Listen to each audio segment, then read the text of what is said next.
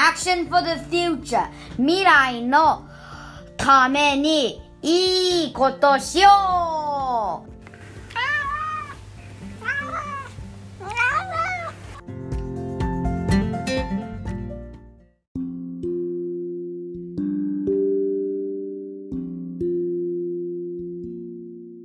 未来のために、性について語語ろう、えー前回はブリックさんにの上尾市での、うん。始まりね。ね始まりね。素敵なすごいつながりだなっていうことをお話ししていただいたよね。一人じゃなくていろんな人が関わって大切なプロジェプロジェクトとしてあのスタートしようとしてるんだけどじゃあもうちょっと具体的なところで掘り下げてお話をしてもらおうかなって思うんですが。そうですね。もう本当にこの素敵なプロジェクトのじゃあ実際にどういうようなお話をなさってるのかとか、まあ、そういう具体的なことを教えていただきたいですね。はい、はい、よろしくお願いしま。ますよろしくお願いします。そうですね。前回はあの私がその上尾中学校で性について話すことになった経緯うんをお話しさせてもらって、本当に市が覚えてくださってる。で、市長さんも実はあのあるイベントで市長さんに性教育って大事なんですよっていうのをこう捕まえてあるイベント行っていいですか？あるイベント言っていいですクラッシュフェスタです。そうです僕たちの参加してるやつあだね私たちがほぼ主催してたやつです。うんはいはい、あの時はよく覚えております。やったー、私たちも関われたー。はい、どうぞ。ね、市長さん本当ねあ来ていただいてあの日いいくつかイベントあったんですよね。ありましたありました。で回ってきていただいめちゃてくちゃ長く話してましたよね。そうなんです。捕まえて。でちょうどあのそうなんです。私たち街角保健室って言ってで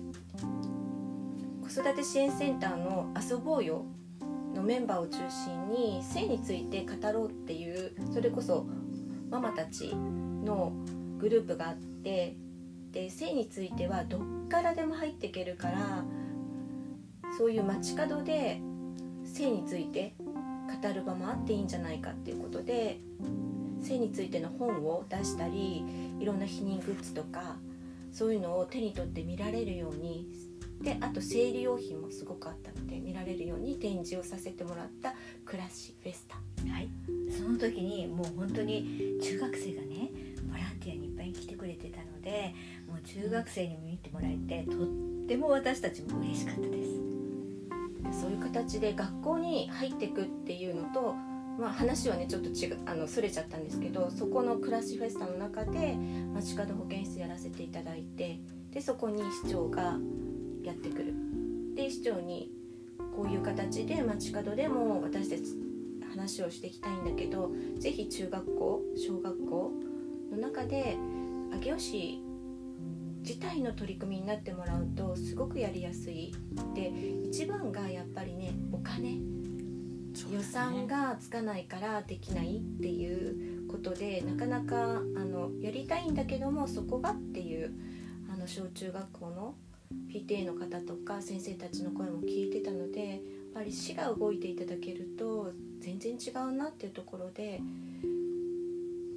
そこで捕まえて話したのがピンと来ていただいたみたいで上尾市の性教育はどうなってるのっていうことを教育委員会の方に市長から質問がいったっていう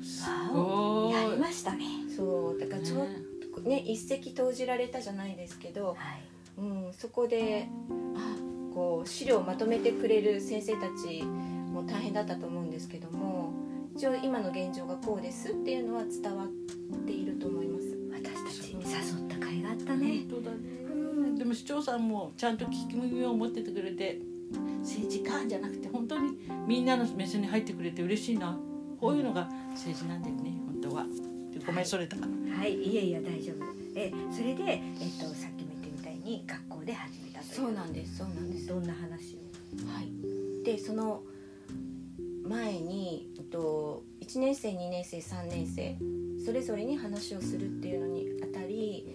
やっぱり突然知らない助産師が来て「今日性教育するよ」って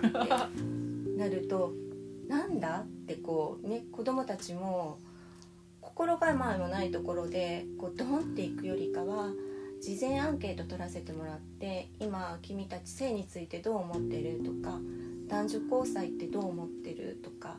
そういうことをあとそれぞれのお悩みあったら書いてくださいみたいなところで大事ですね。あのなんていうか普段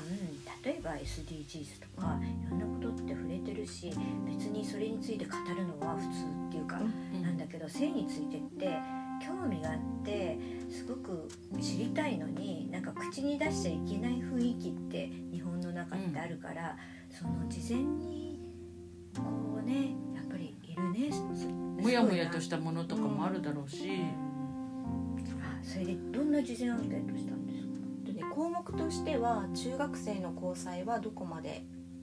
ですか？っていうことで手をつなぐとかハグとかキスとかセックスとかそのどこまでいいかっていうその子たちの感覚をあのチェックしてもらうのとあと性についての情報源。どっから知って、ま、あの情報を得てますかっていうこととあと性ってそのもののことを聞いてどう感じてますか？が不快だったりとかその大切だなと思うとかちょっと自分にはまだ早いなとかっていくつかこう項目を上げてあのチェックしてもらうだけにしてで1年生2年生3年生各学年の差があるのかとかどういうことで悩んでるのかっていうのをが目に見えたところでその話ができるってしないと彼らの悩みに寄り添ってない話をされてもえなんだってなっちゃうので、うん、何に悩んでるのかとかどういう風な気持ちでいるのか。で全国統計とやっぱりその中学校によっても違うんですよね。都市都市都市部とかちょっとあの田舎の方とかあと、まあ、中学校によよればちょっと荒れてる学校だったりとかすごく学校熱心な勉強熱心なところだったりとかそこによってもやっぱりかなり差が出てくるのでその学校学校の特徴をつかんで話さないと本当になんかね。すごい大事なことですね、うん。話す前に。その実態っていうかその実情なんていうかな自分の知識を押し付けるんじゃなくってその目の前にいる子のことをちゃんと掴んで話すって大切だとなんかすごく勉強になりますその態度。すごいな。ありがとうそのアンケートって実はほらとても貴重なアンケートだと思うんですよね。もう市内全域の子たちにやりたいなっていうぐらいで。そうです。ねそれでそういうのって全国でやってたりして発表とかもされるけど研究者としても欲しいデータですよね。うんそうですね。それはやらしい話だけど。でもあの今言った項目とかは他のところでもやっててで中学校上尾中学校ではどうかっていうのも比較できる項目だったんですけど、一言で言うと上尾中すごく真面目なんですよ。真面目であの情報も結構教科書とかかとか先生の言葉からちゃんと学んでてそれは小学校でもやられてる性教育されてる、うん、ところが多かったのかな。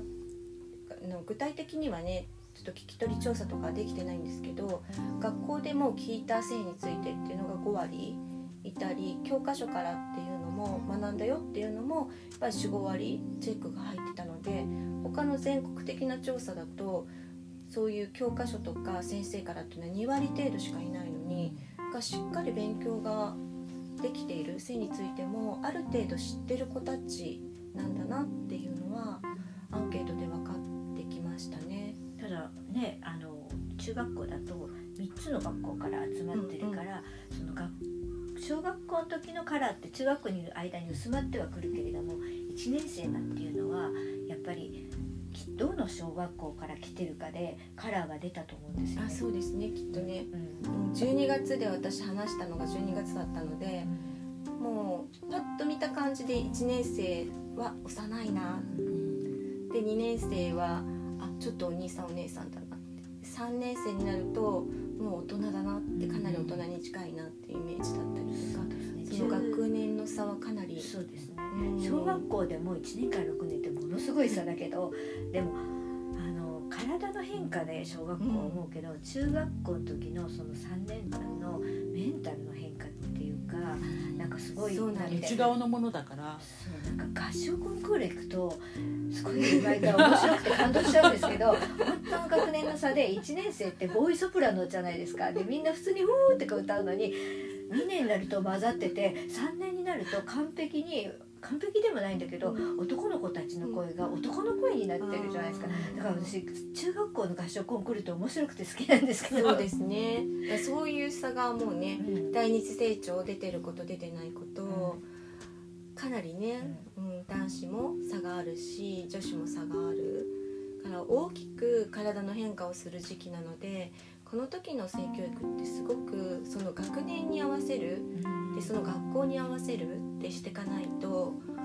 踏み外しちゃいますよね。うん。全くね。うん。そうですか。じゃあその真面目な子供たちにお話をそうなんです。したそうなんです。はい。どんな話をしたんですか？そうですね。で各学年はこんな話っていうのをまたあのうん。ま次のパートでしようと思うんですけども。そうそうそう。で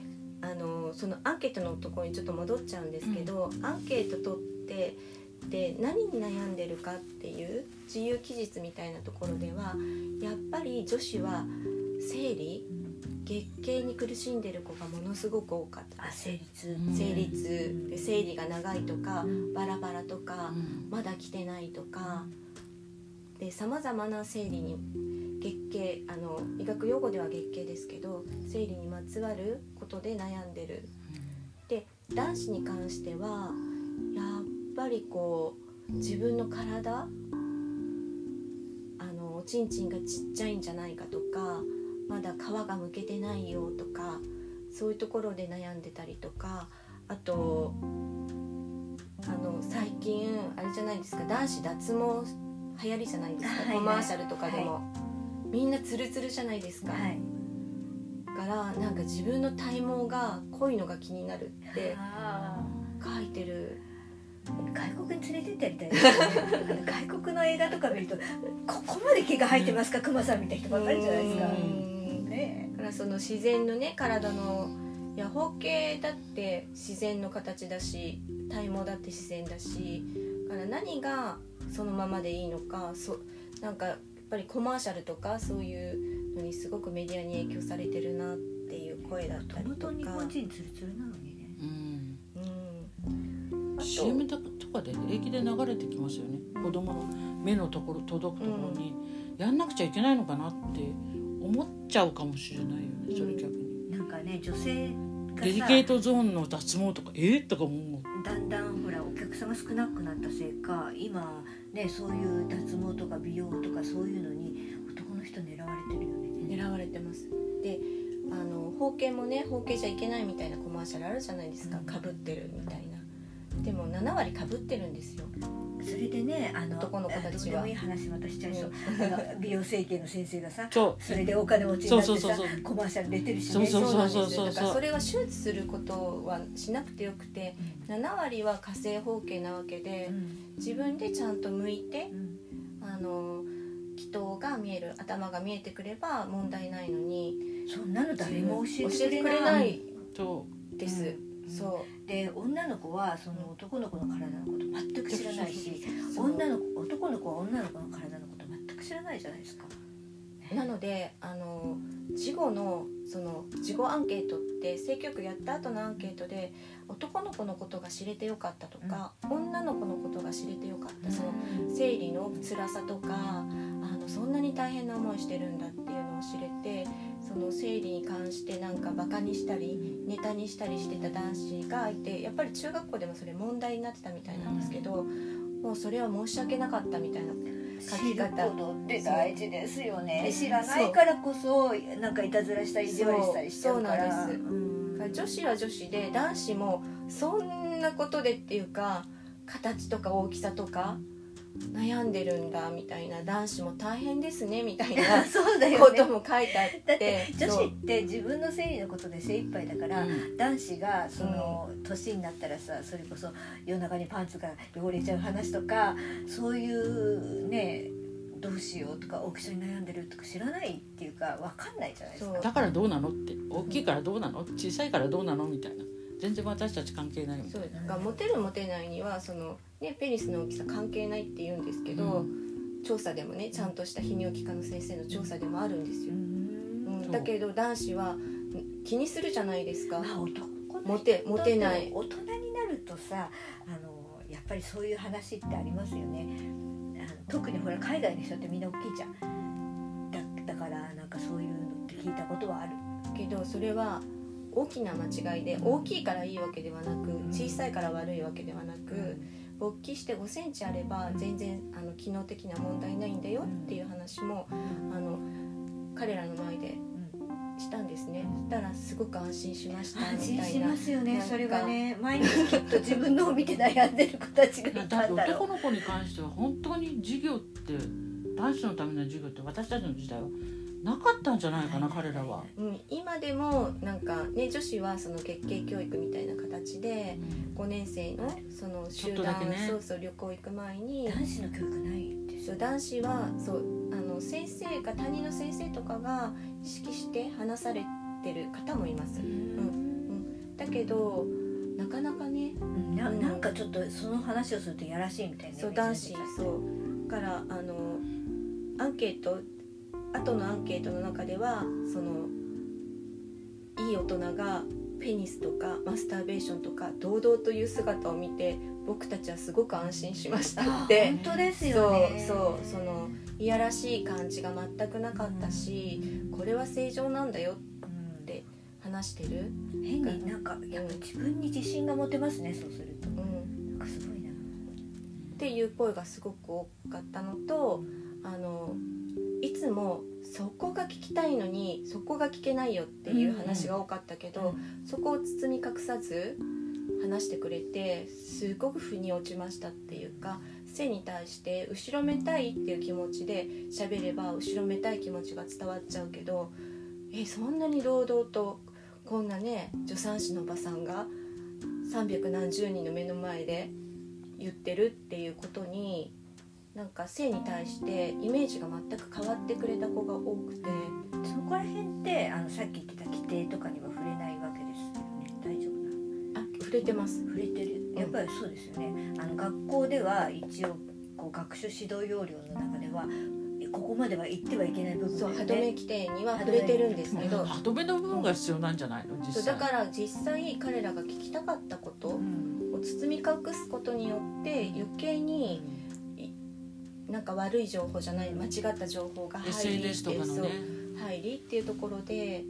正しい情報がない上に SNS うん。ネットメディアから入って間違った方向で性を本当に大切にできない状況になってしまうんだけどあの彼らが本当ごご教科と並ぶ授業だと思いますって大切さが、うん。性教育はご教科と並べていいと思いました書いてくださってて生徒さんが本当あの大人よりも入りやすい、そうですようね、ん、これをでもここの歯止め規定ってこわわっちゃう先生が多いからそこのところを乗り越えさせてくれるってすごいですよね。やっぱりねその壁は高いもんですね。でただ、ね、外部講師が言うってなると、うん。またそこ一つ、まあ、軽くなるじゃないですけど外部講師が言ってる、でもあの要はその保護者たちの声、うん。そうやってやってみて今回、ね、試験的にっていうかあのどんな感じでできるのかやってみましたけどでも保護者さんたちからの声もとてももうそれは教えてほしかったところですっていう声がすごく保護者も私も勉強しましたになりますよね、うんだったのでうんそう生徒さんたちも保護者の方たちもでなんていうかこうマイナスこれはちょっとっていう意見がなかったのでその小学校の上尾中学区の保護者の方たちからもアンケートもらったんですけどとてもあのいい声を聞けたので聞きたいね私たちも、大丈夫。聞かせてくれるから。そのためのポッドキャストです。うん、でも全部聞きたいな、はい。授業、これを聞いてそれから授業をあのビデオなりなんなりの資料として。聞かせてくださいって。ね。持っていかないとね。素晴らしい。でも、えーそんなことがあったんですね。あなんかすっごい話は尽きないんだけどそう前置きが前置きまたまた10 20分経ってしまった。じゃあ次回こそは1年生の授業に入れますかね。そうですね。これすごい楽しい。ありがとうございました。ありがとうございました